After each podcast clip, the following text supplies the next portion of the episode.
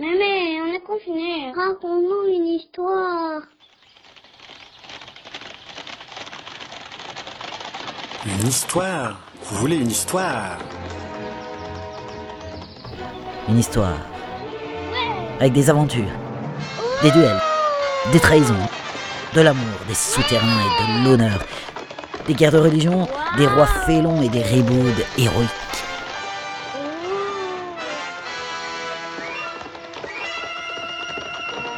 Eh bien, mes enfants, c'est l'heure des belles histoires de Mémé Jacqueline.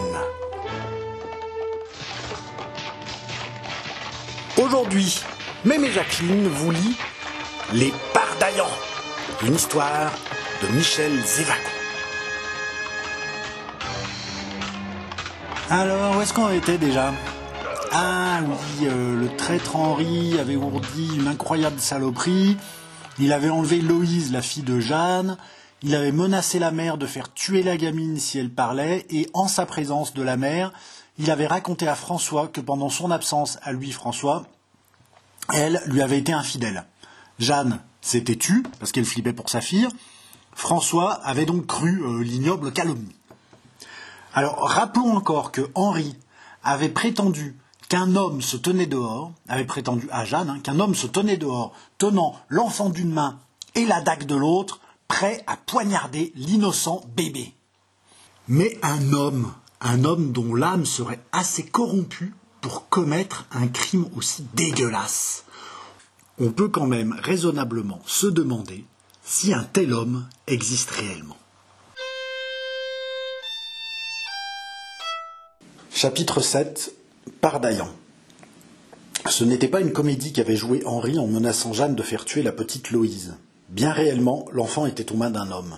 Bien réellement, cet homme guettait le signal. Bien réellement, il avait accepté de plonger sa dague dans la gorge de la pauvrette si Henri, son maître, donnait le signal. Cet homme était-il donc un tigre, selon l'expression même d'Henri de Montmorency? Nous allons le présenter tel qu'il était, comme un type de l'époque, le lecteur, la lectrice jugera. Il s'appelait Pardaillan, ou plutôt le chevalier de Pardaillan. Il était d'une vieille famille de l'Armagnac, qui, au XIIIe siècle, acquit la seigneurie de Gondrin, près de Condron. Cette famille se divisa en deux branches. La branche aînée fournit à l'histoire quelques noms connus. Une de, de ses descendantes fut la célèbre Montespan, le duc d'Antin, qui a donné son nom à un quartier de Paris, descendait donc de cette branche, dont un autre rameau se rattacha plus tard à la famille de Comminges. La deuxième branche demeure obscure et pauvre. Nous, nous, ne pouvons rien contre sa pauvreté, mais quant à l'obscurité, nous espérons bien qu'elle sera dissipée aux yeux de nos lecteurs lorsque nous aurons raconté la vie étrange, fabuleuse et prestigieuse du héros extraordinaire qui, bientôt, fera son apparition dans le récit. Le chevalier de Pardaillan, qui nous occupe pour le moment, appartenait donc à cette branche pauvre et obscure, dédaignée, oubliée de sa branche cousine. C'était un homme d'une cinquantaine d'années, un reître vieilli sous le harnais de la guerre, un de ces soldats d'aventure que connaissaient toutes les routes de France et des pays voisins, toujours sous la casaque, ayant chaud et soif l'été, ayant faim et froid l'hiver, battant, battu, couturé d'entaille, une immense rapière au talon, les yeux gris plissés, la moustache grise, la face ravinée par les pluies, cuite par le soleil, l'âme d'une prodigieuse naïveté exempte de scrupules, ni bon ni mauvais, ne connaissant que le bon gîte et la bonne hôtesse, jurant, sacrant, taillant et frappant d'estoc et de taille, toujours à la solde du plus payant et du dernier enchérisseur. Le connétable de Montmorency, dans sa grande croisade au pays d'Armagnac, le ramassa, pauvre gueux, sans sou ni maille, aux environs de Lecoutre, se l'attacha, reconnut en lui une épée invincible, et le donna à son fils Henri. C'était l'usage alors, de placer près des jeunes seigneurs de vieux capitaines qui gagnaient pour eux des victoires. Lorsque le connétable partit pour sa campagne dans l'Artois et que François de Montmorency fut élancé vers Thérouanne, le chevalier de Pardaillan demeura au manoir, près d'Henri. Dans le courant de cette année, Henri, prévoyant peut-être qu'il aurait un jour besoin d'un dévouement aveugle, s'attacha à Pardaillan, s'employa à le conquérir par des dons, par sa faveur, par toutes les caresses qui pouvaient séduire un vieux soldat. Pardaillan devint sa chose, Pardaillan se fut fait pendre pour son maître, Pardaillan n'attendait qu'une occasion de mourir pour lui. Un jour, le vieux chevalier apprit la nouvelle qui venait de se répandre dans tout le manoir. Monseigneur François de Montmorency revenait. Monseigneur arrivait. Monseigneur serait là le surlendemain.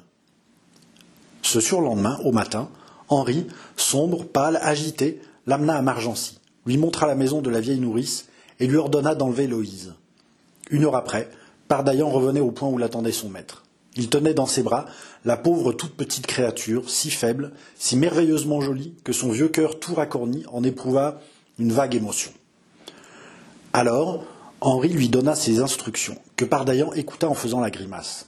En même temps, il lui glissa une bague ornée d'un magnifique diamant, le prix de l'horrible meurtre convenu. Pardaillan se posta de façon à bien voir la fenêtre d'où devait venir l'abominable signal. Henri pénétra dans la maison et attendit le retour de Jeanne. On sait la double et dramatique scène qui se produisit. Pardaillan vit arriver François, il demeura les yeux fixés sur la fenêtre, un peu pâle seulement. La fillette endormie dans ses bras. C'était horrible. Quand il vit sortir François, quand il vit Henri, à son tour, quitter la maison, Pardaillan eut un vaste et profond soupir de soulagement. Le signal ne viendrait plus maintenant. Et alors, qui se fût trouvé près de lui, l'eût entendu grommeler? C'est heureux que ce signal ne m'ait pas été donné, car j'eusse été obligé de désobéir, de me sauver, de reprendre la vie errante d'autrefois, avec une vengeance de Montmorency à mes trousses. Et je suis bien vieux, bien là. Allons, mademoiselle, faites la risette.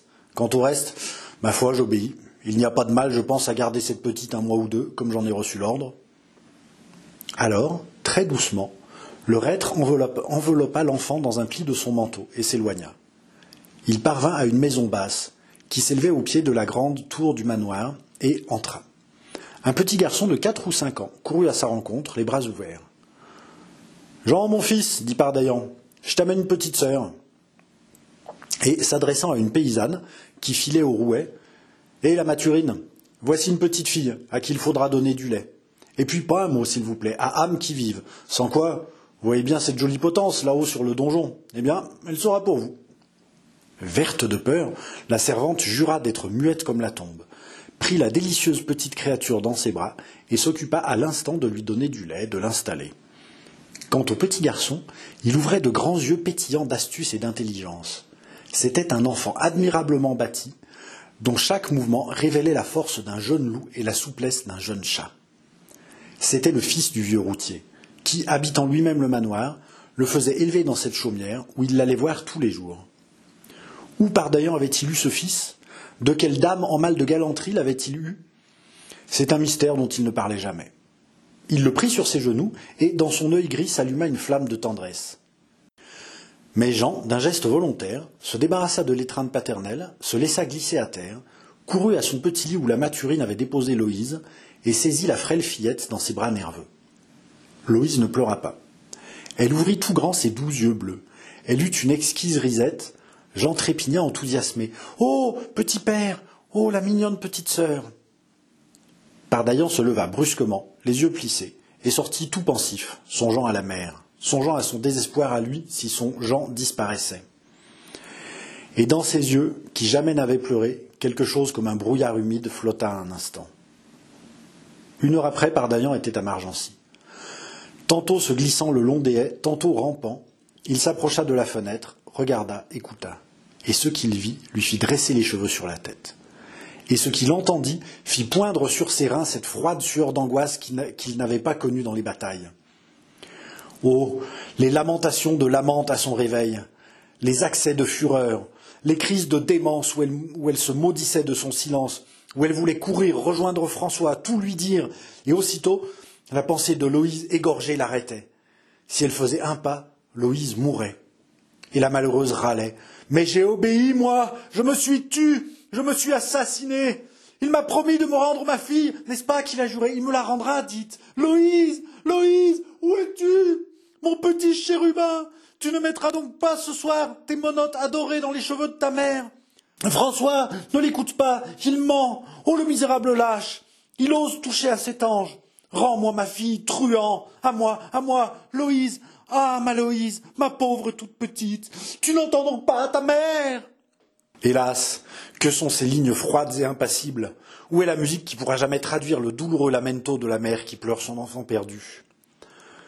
Pardaillan a écouté ces accents du désespoir humain dans ce qu'il a de plus auguste, à voir cette figure ravagée, sanglante d'échymose, de coups d'ongles, à saisir au passage ces regards de bêtes qu'on tue, tantôt furieuse à faire trembler vingt hommes, tantôt pitoyable à faire pleurer des bourreaux, Pardaillan frissonna longuement, claqua des dents, rivé à sa place, épouvanté de ce qu'il avait fait. Enfin, il se recula, d'abord doucement, puis plus vite, puis se mit à courir comme un insensé. Lorsqu'il arriva à la chaumière de la Maturine, il faisait nuit. C'était le moment où François et Henri, là-bas dans la forêt, échangeaient des paroles dont chacune était un drame. La Maturine montra à son maître Loïse qui dormait près de son fils. Jean, de son petit bras, soutenait la tête naïvement confiante, d'une sublime confiance de la fillette. Alors, doucement, pour ne pas la réveiller, il la prit, l'enveloppa soigneusement et se dirigea vers la porte. Au moment de sortir, il se retourna et d'une voix enrouée, il dit Vous réveillerez Jean, vous l'habillerez, vous le préparerez pour un long voyage. Que tout soit prêt dans une heure. Ah, vous, irez dire à mon valet qu'il amène ici mon cheval, tout scellé, avec mon porte-manteau. Et Pardaillan, laissant la servante stupéfaite, reprit le chemin de Margency, avec, dans ses bras, la fille de Jeanne endormie, souriant de son divin sourire aux étoiles du ciel, et peut-être à la pensée qui faisait palpiter le vieux reître.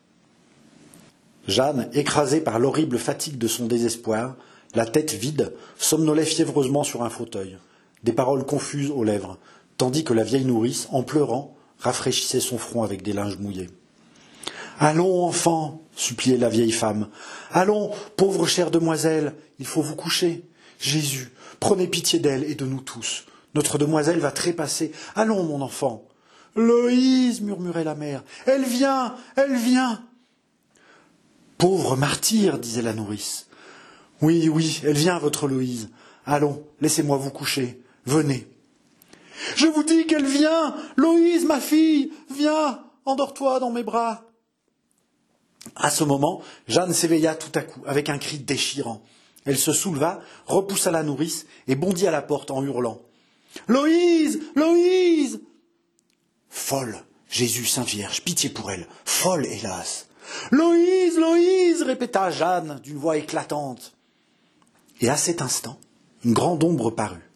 Jeanne, d'un geste frénétique, lui arrachait quelque chose que cette ombre portait dans les bras. Ce quelque chose, elle l'emportait avec un mouvement de voleuse, le déposait sur le fauteuil où elle, et, elle, euh, et elle se jetait à genoux. Et déjà, sans un mot, sans une larme, sans songer à embrasser sa fille, avec la dextérité instinctive de ses mains tremblantes, elle déshabillait rapidement l'enfant. Seulement, elle bredouillait. Pourvu qu'elle n'ait pas de mal à présent, pourvu qu'il ne lui ait pas fait de mal, voyons ça, voyons. En cet instant, l'enfant, toute nue, heureuse, comme les bébés, de remuer bras et jambes dans un fouillis frais et rose. Avidement, gloutonnement, la mère la saisit, l'examina, la palpa, la dévora du regard, depuis ses cheveux jusqu'aux ongles des pieds. Alors, elle éclata en sanglots. Alors, elle l'empoigna. Alors, elle couvrit son corps de baisers furieux, les épaules, la bouche, les yeux, au hasard des lèvres, les fossettes et les coudes, les mains, les pieds, tout, toute sa fille. L'enfant pleurait, se débattait. La mère sanglotante, ivre du délire de la joie, murmurait passionnément Pleure, crie, ah, crie, méchante C'est ça, c'est bon, va. Ah, crie, adoré C'est ici, c'est bien toi, dit. Oui, c'est toi, c'est ma petite Loïse. Ouh, la vilaine, est-il permis de pleurnicher ainsi? Tiens, encore ce baiser, ange de ta mère. Et puis celui-ci. Croyez-vous qu'elle en a une voix? Voyons, ce sont bien tes petits yeux, tes chers petits yeux du ciel. C'est bien ta bouche, dit, ce sont bien tes petits pieds. Allons, bon, tire-moi les cheveux maintenant. A-t-on jamais vu une pareille méchante? Écoutez, écoutez si on ne dirait pas un ange. C'est un ange, vous dis-je. Loïse, petite Loïse, c'est votre maman qui est là. Loïse, ma fille. Dire que c'est ma fille qui est là. Pardaillan regardait tout cela. Il en était comme hébété, voulant s'en aller, ne pouvant pas. Brusquement, la mère, toujours à genoux, toujours sanglotante, se tourna vers lui, se traîna vers lui, sur ses genoux, saisit ses bras, saisit ses mains, les baisa. Madame, madame, si, si, je veux embrasser vos mains. C'est vous qui me ramenez ma fille. Qui êtes-vous? Laissez. Je puis bien baiser vos mains qui ont porté ma fille. Votre nom, votre nom que je le bénisse jusqu'à la fin de mes jours. Pardaillan fit un effort pour se dégager. Elle se releva, courut à sa fille, la serra dans ses bras, toute nue, puis la tendit à Pardaillan, et, plus calme, Allons, embrassez-la. Le vieux routier tressaillit, leva sa toque, et doucement, timidement, baisa le front de l'enfant. Votre nom répéta Jeanne. Un vieux soldat, madame. Aujourd'hui ici, demain ailleurs, peu importe mon nom. Et tandis qu'il parlait, le front de Jeanne se plissait. L'amertume de son désespoir lui revenait, avec un flot de haine pour le misérable qui s'était fait le complice d'Henri de Montmorency. Comment avez-vous ramené ma fille? dit-elle soudain. Mon Dieu, madame, c'est bien simple. Une conversation surprise. Euh, j'ai vu un homme qui emportait une fille, je la connaissais, je l'ai interrogée, voilà tout. Pardaillan rougissait, pâlissait, bredouillait. Alors, reprit-elle, vous ne voulez pas me dire votre nom pour que je le bénisse? Pardonnez-moi, madame, mais euh, à quoi bon? Alors, dites-moi le nom de l'autre. Pardaillan sursauta. Le nom de celui qui a enlevé la petite? Oui, vous le connaissez. Le nom du misérable qui a accepté de tuer ma fille. Vous voulez que je vous dise son nom Moi? Oui, son nom, que je le maudisse à jamais. Pardaillan hésita une minute. Il cherchait un nom quelconque, et subitement une pensée profonde descendit dans les obscurités de cette conscience, pensée de remords et aussi pensée rédemptrice. Un peu pâle, il murmura Eh bien, tenez, madame, vous avez raison. Le nom de l'infâme Il s'appelle le chevalier de Pardaillan. Le vieux reître jeta le nom d'une voix sourde et s'enfuit, peut-être pour ne pas entendre la malédiction qui éclatait sur les lèvres de la mère.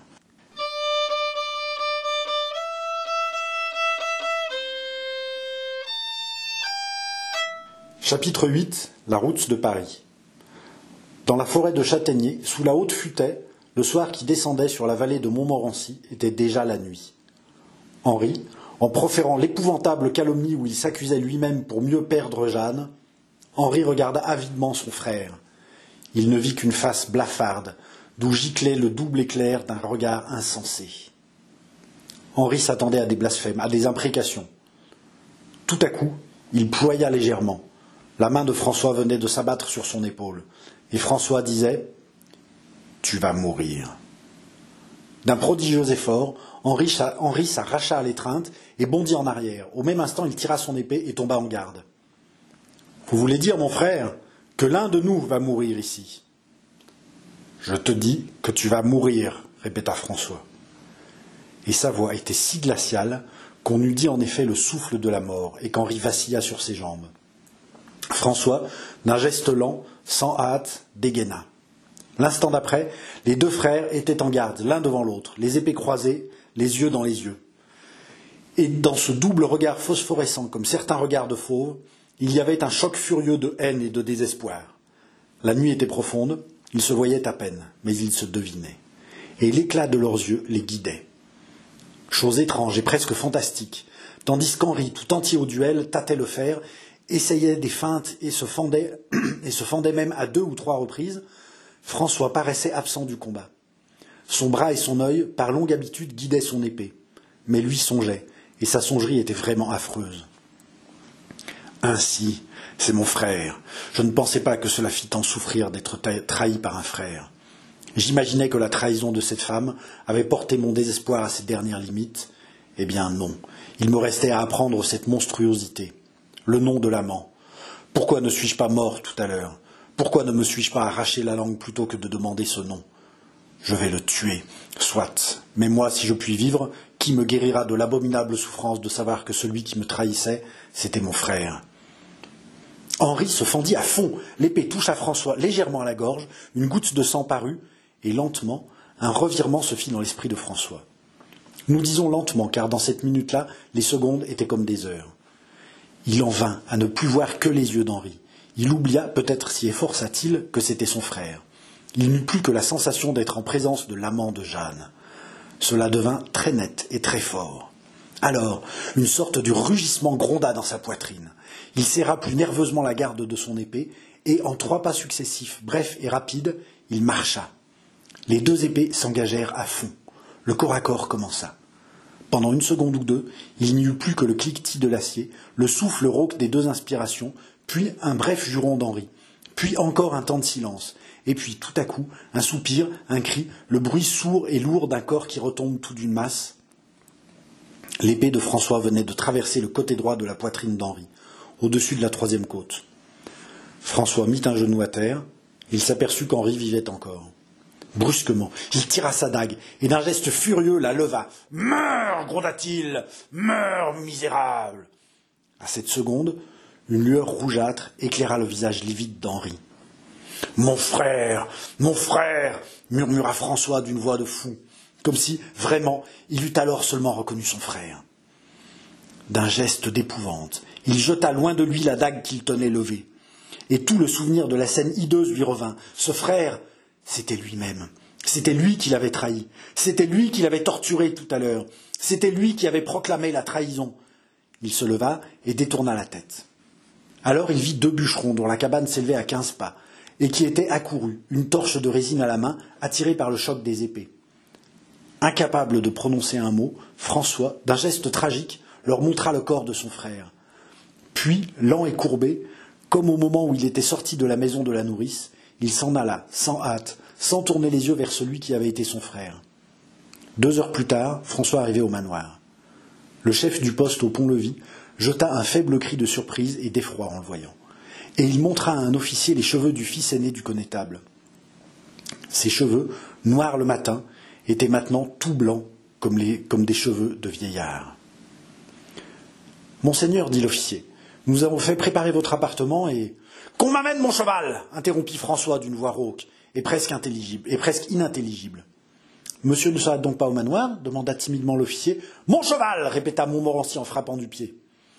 Quelques instants plus tard, un valet amenait une monture, et l'officier, tenant l'étrier, demandait Monseigneur sera sans doute bientôt de retour François sauta en selle et répondit Jamais. Aussitôt, il, rendit la main et, dès qu'il fut hors de l'enceinte, piqua furieusement et disparut. François François François Ce triple appel désolé, enivré, haletant, retentit à cette seconde même, et une femme apparut, tenant un enfant dans les bras. Mais sans doute, Margency n'entendit-il pas ce cri déchirant, car il ne se retourna pas, et le bruit du galop de son cheval s'éteignit dans le lointain. La femme, alors, s'approcha du groupe de soldats et d'officiers éclairés par des torches, qui avaient salué le départ de leur maître et assisté avec étonnement à cette sorte de fuite. Où va-t-il? demanda-t-elle d'une voix brisée. L'officier reconnut mademoiselle de Piègne. Il se découvrit et répondit Qui le sait, madame? Quand reviendra-t-il? Il a dit Jamais. Par là Où cela conduit-il? Route de Paris, madame. Paris. Bon. Jeanne se mit aussitôt en chemin, serrant nerveusement dans ses bras Loïse endormie. Au moment où sa fille lui avait été rendue, Jeanne, après la première heure d'enivrement, après le départ de Pardaillan, avait pris aussitôt la route de Montmorency, toute seule, avec son enfant, malgré les efforts de sa vieille nourrice pour l'accompagner. Maintenant qu'elle tenait sa Loïse, on, ne la lui arracherait plus. Dut-elle ne jamais la quitter une seconde? Et maintenant, elle pouvait parler, dire toute la vérité à François, démasquer l'infâme. Cher époux, cher amant, toi pour qui je donnerais ma vie, comme tu as dû me maudire, mais ce n'est rien cela, comme tu as dû souffrir, oh toutes les heures de mon existence consacrées à ton bonheur, pour racheter cette journée où j'ai brisé ton cœur. Moi, moi qui t'adore, mais tu me comprends bien, mon François, et tu m'approuves, n'est-ce pas? Si j'avais dit un seul mot, ta fille mourrait, Oh mon François, dire que tu ne sais pas, que tu ne connais pas ta fille. Comme tu vas être heureux, mon cher époux.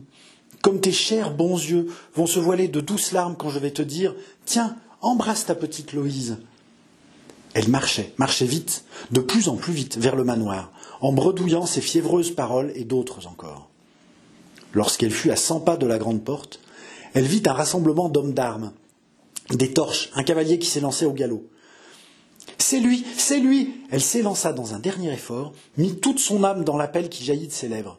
Trop tard, trop tard de quelques secondes. Elle interrogea l'officier. François avait pris la route de Paris. C'est bien, elle irait à Paris, plus loin s'il le fallait, tant que, ses pas, ses pas pourraient la porter, jusqu'au bout de l'île de France et de ses pays lointains. Forte de son amour d'amante et de son amour de mère, Jeanne s'enfonça dans la nuit, sous les grands arbres de la forêt, que les rafales de Mars courbaient en salutations majestueuses entrevues dans l'ombre. Une indicible exaltation la soutenait. Elle n'avait pas peur, ni de la nuit profonde, ni des mystérieuses obscurités qu'elle côtoyait, ni des maraudeurs qui infestaient les routes et tenaient la vie humaine pour non-valeur. Elle marchait d'un bon pas, son enfant dans, dans les bras, et elle ne songeait même pas qu'elle n'avait pas un vêtement de rechange, qu'elle ne possédait pas un écu, qu'elle ignorait Paris. Elle ne songeait à rien. Elle marchait comme dans une extase, le regard brillant, fixé sur l'image de l'amant.